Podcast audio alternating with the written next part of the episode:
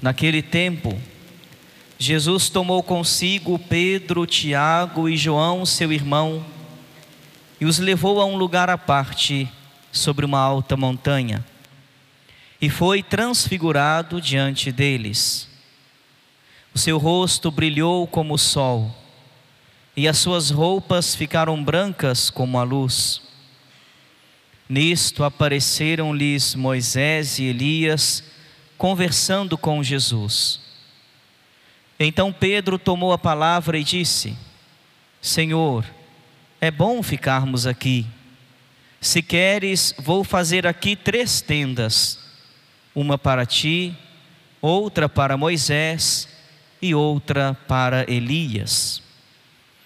Pedro ainda estava falando quando uma nuvem luminosa os cobriu com a sua sombra, e da nuvem uma voz dizia: Este é o meu filho amado, no qual eu pus todo o meu agrado, escutai-o.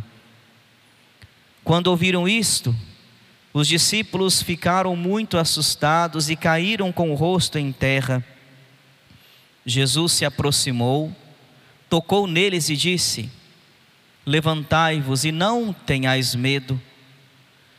Os discípulos ergueram os olhos e não viram mais ninguém a não ser somente Jesus. Quando desciam da montanha, Jesus ordenou-lhes: Não conteis a ninguém esta visão, até que o filho do homem tenha ressuscitado dos mortos.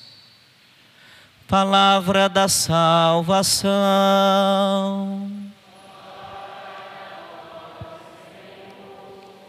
Que as palavras do Santo Evangelho perdoem os nossos pecados.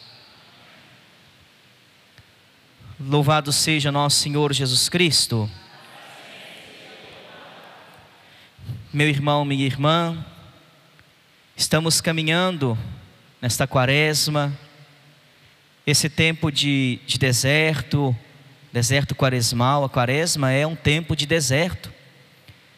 A quaresma é um retiro espiritual que a igreja nos convida a fazer.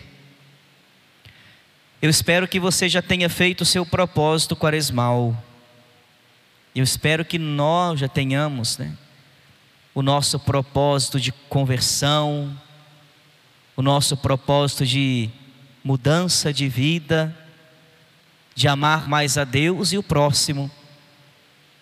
Por isso que nós estamos na quaresma que não seja apenas mais uma que chega, que passa e que não me muda em nada.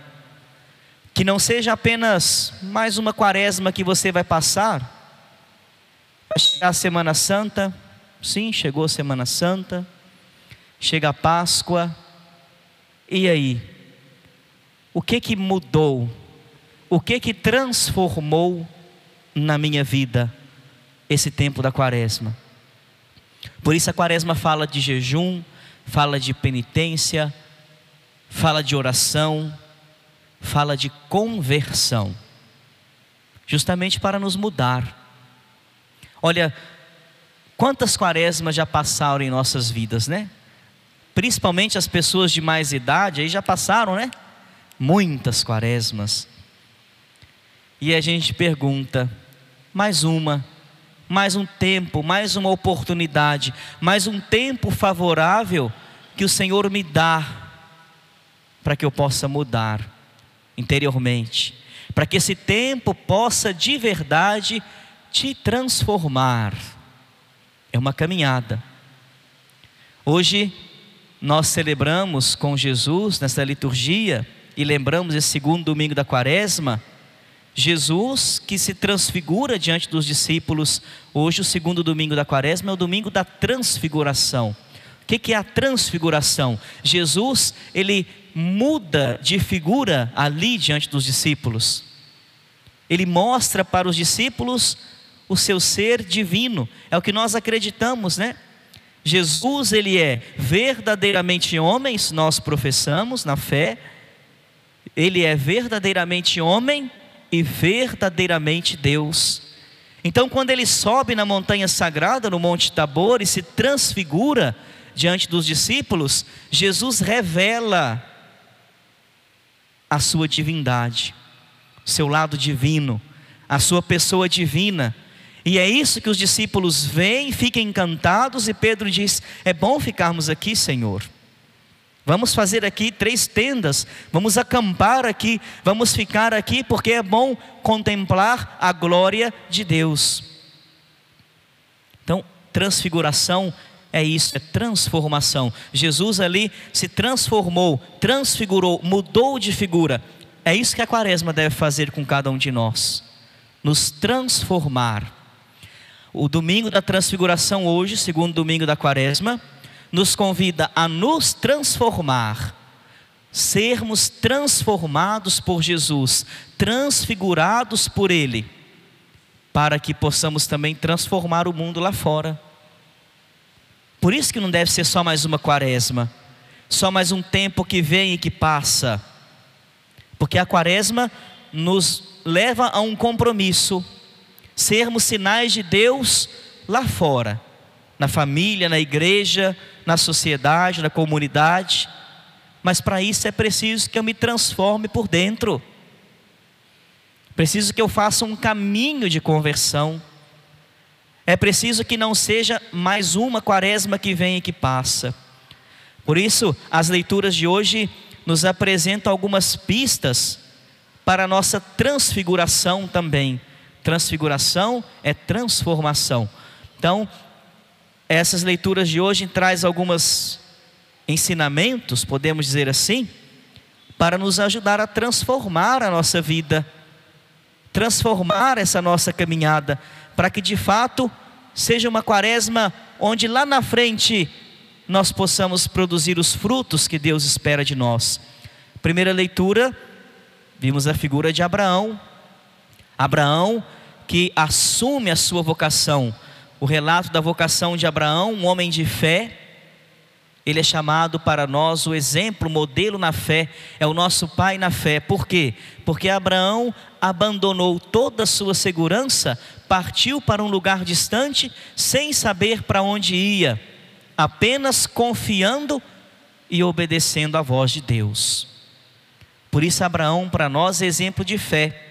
A fé de Abraão transformou a sua vida, isso, a fé de Abraão transformou a sua vida e fez também transformar a vida de muitos.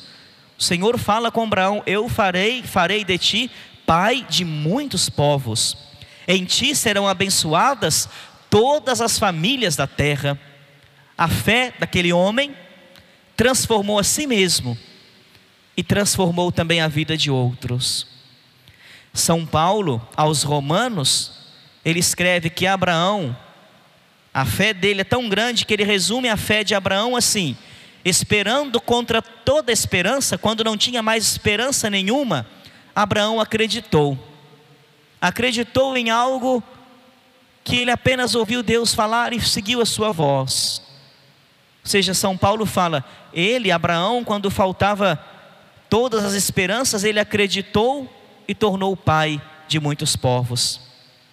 E Jesus, depois, lá na frente, falando para os judeus, ele vai dizer assim: Olha, o vosso pai Abraão, que vocês falam tanto dele, o vosso pai Abraão, ele se alegrou quando ele viu o meu dia.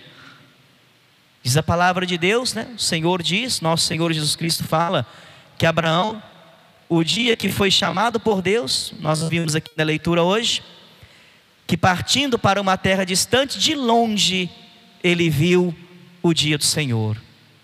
Por isso ele partiu com fé, com esperança, confiando apenas em Deus. Segunda leitura de hoje também nos ajuda a transformar a nossa vida quando nós nos colocamos à disposição do Senhor. Foi o exemplo de São Paulo, o exemplo de Timóteo, quando São Paulo está ali encorajando Timóteo no sofrimento. Ele diz: sofre comigo pelo Evangelho, fortificado pelo poder de Deus. São Paulo estava encorajando ali o seu discípulo, o seu companheiro de missão, a permanecer firme, porque sofrendo pelo Evangelho, ele também seria transformado em Cristo. O sofrimento não seria em vão, mas vimos, amados irmãos e irmãs, o quanto que os sofrimentos dos apóstolos foram frutos para a nossa igreja. São Paulo, olha as cartas de São Paulo, olha o que São Paulo escreve. A igreja ganhou esse impulso missionário graças a São Paulo que se deixou transformar por Jesus e assumiu o sofrimento não como algo em vão, mas como, né, como o ouro que é provado no fogo. E São Paulo é esse grande apóstolo, ao lado de Pedro, duas colunas da nossa igreja. Foi transformado em Cristo e transformou e ainda transforma com as suas cartas a vida de tantos e tantos cristãos e cristãs deste mundo. Quaresma hoje, nesse segundo domingo, nos ajuda a nos transformar em Cristo. O Evangelho, nós vimos o episódio da transfiguração. Jesus sobe com três de seus discípulos, Pedro, Tiago e João, que sempre o acompanhavam em alguns momentos importantes da sua vida. Ele sobe com os três discípulos para a montanha sagrada e lá se transfigura diante deles. E por que que Jesus faz isso? Por que que Jesus se transfigura? Por que que num certo momento da sua vida, nosso Senhor Jesus Cristo decide revelar o seu lado divino para aqueles três homens ali? É porque justamente antes disso, ele havia falado para os discípulos assim: O filho do homem vai sofrer vai morrer, vai ser rejeitado, vai ser crucificado. O filho do homem vai sofrer o martírio da cruz, mas vai ressuscitar. E isso fez o que com os discípulos? Desanimaram os homens, desanimou os discípulos. Eles esperavam um Messias glorioso, sim, mas não do jeito que Jesus ia mostrar, se entregando na cruz eles tinham outra concepção. Então, quando Jesus falou de morte, de cruz, de paixão, de sofrimento, isso desanimou os discípulos. Quase que foi uma crise.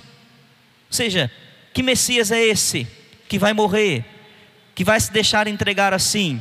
Que missão fracassada seria essa? Na ideia dos discípulos. Então Jesus sobe na montanha sagrada com aqueles três para fortalecer a fé daqueles três discípulos, que talvez seriam os mais vulneráveis. Olha, Pedro foi que negou Jesus. Então, nosso Senhor sobe a montanha sagrada para mostrar para eles ali todo o seu esplendor, para mostrar para eles a glória, a sua glória, a glória da ressurreição, para mostrar para eles ali é uma antecipação daquilo que aconteceria depois da sua paixão. Então ele leva os discípulos ali para fortalecer a fé dos discípulos. E ali São Pedro fala: Senhor, é bom estarmos aqui. E eles escutam: Este é o meu filho amado, escutai-o. Meu irmão, minha irmã, aqui também é o nosso Monte Tabor. Aqui onde você se reúne para escutar a palavra de Deus, na Santa Missa, na igreja, é o seu Monte Tabor também. Aqui, como Jesus chamou Pedro, Tiago e João, ele chama cada um de nós sempre aos domingos ou cotidiano, se você tem hábito na missa cotidiana, ele nos chama para nos transformar. Ele se revela a nós Assim como se revelou aos discípulos a sua divindade, ele se revela a nós na palavra e na Eucaristia. Nós contemplamos Jesus transfigurado na palavra e na Eucaristia. E é aqui que repete o pedido do Pai para os discípulos: escutai. Este é meu filho amado, escute-o. Meu irmão, minha irmã, devemos, devemos nos questionar se a palavra que você escuta aqui, se a Eucaristia que você recebe, não te transforma, é porque você ainda não está aqui de corpo e de alma. A Eucaristia, a palavra de Deus, deve nos transformar a tal ponto de dizer, como os discípulos diziam para Jesus: Senhor, é bom estarmos aqui. É bom estar sentado aqui, é bom ouvir a palavra, é bom receber a Eucaristia, é bom estar aqui e depois voltar para casa fortalecidos. Porque é isso que Jesus fez com os discípulos na montanha sagrada. Ali ele se transformou diante deles, fortaleceu a fé daqueles homens. Ele ficou na montanha? Não, ele desce. Ele desce com os discípulos e continua a missão. Assim é a nossa vida. Nós estamos aqui. Depois do jeito dos discípulos, nós vamos descer de novo a montanha, voltar para as nossas casas, voltar para o nosso lugar de missão voltar para as nossas atividades diárias. E será se vamos voltar transformados, fortalecidos na fé, para encarar os desafios da vida lá fora? Então, se a Eucaristia que você participa, a palavra que você escuta, deve nos transformar. Assim como o Senhor fez com os discípulos na montanha sagrada. E levar também a transformar o mundo que está ali fora. Por isso, na quaresma, a igreja coloca a campanha da fraternidade. Por isso que nessa quaresma a igreja nos pede para que a gente possa refletir sobre a vida que está ameaçada em todos os sentidos. E o que é que nós fazemos na nossa pequena contribuição para transformar isso? como cristão que eu sou, como pessoa de fé, eu, transformado por Cristo, devo também transformar a vida lá fora, tão ameaçada muitas vezes, pela indiferença, pela falta de cuidado. Por isso, a campanha da fraternidade fala: viu, sentiu compaixão, cuidou dele, da vida que estava ameaçada, da vida, dom de Deus, que estava esquecida que esse segundo domingo da quaresma possa transformar cada um de nós e nos levar também a transformar a vida dos nossos irmãos e irmãs, para que a gente possa ser um sinal de Deus, isso mesmo, sinal de Deus no meio dos homens. Que Nossa Senhora, nossa mãe, nossa auxiliadora nos ajude, que possamos nos colocar, assim como ela fez, com toda disposição no caminho de Deus. E que a quaresma, repito, não seja só mais uma, que vai passar, que vai chegar depois a outra, e assim vai. Não. Mas que você saiba aproveitar esse tempo de retiro quaresmal para se transformar em Cristo nosso Senhor. Seja louvado o nome de nosso Senhor Jesus Cristo.